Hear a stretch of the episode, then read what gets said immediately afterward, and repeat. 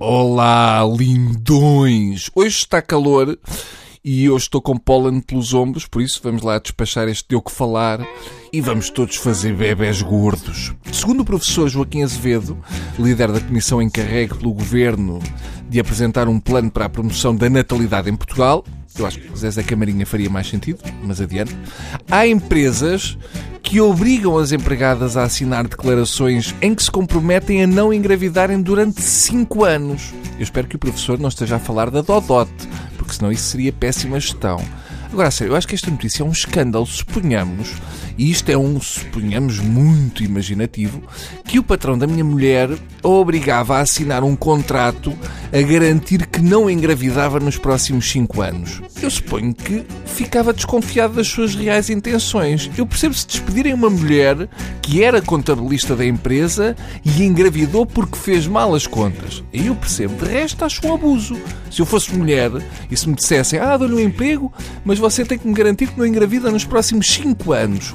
A primeira coisa que eu exigia era ver a higiene dos sanitários da firma.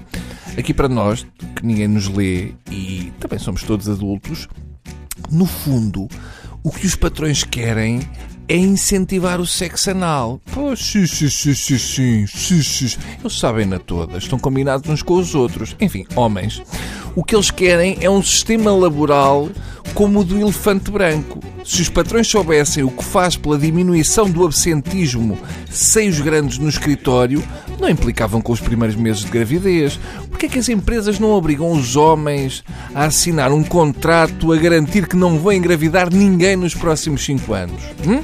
A maior parte das vezes, a iniciativa é deles. Ou então porque é que as empresas não obrigam os homens a garantir que não vão engordar durante os próximos 5 anos? Hã? Começam a ficar gordos e trabalham muito menos. É um clássico e pior é que não é só durante 9 meses. Além do mais, uma empresa exigir a uma mulher que não engravide é execrável, é brutal. Há formas de lá chegar sem parecerem tão desumanos. Por exemplo, exigem que deixe de fazer a depilação, que só use roupa da Cornel Tapioca e dão-lhe senhas para almoçar no McDonald's todos os dias. Pronto, aos poucos e poucos o efeito é mais ou menos o mesmo. Vamos esclarecer um ponto importante. Os patrões ainda não perceberam que o que pagam é o melhor contraceptivo que existe. É matematicamente impossível ter filhos, portanto, escusam de tornar a coisa ilegal. Nada disto faz sentido. Num país em que só se ouve falar do liberalismo, porquê é que será que me sinto mais controlado? Porquê é que será? Estamos ali no calor da coisa, tipo, ah, bom, e de repente, ah, para, não posso. Não podes? Não, não, não posso.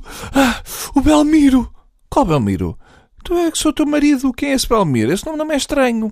Bem, eu acho que isto é pior do que o Big Brother original. Não queremos isto para nós, pois não? Não, eu suponho que não. Portanto, vamos lá fazer miúdos enquanto não nos carimbam a coisa. Vá, até segunda.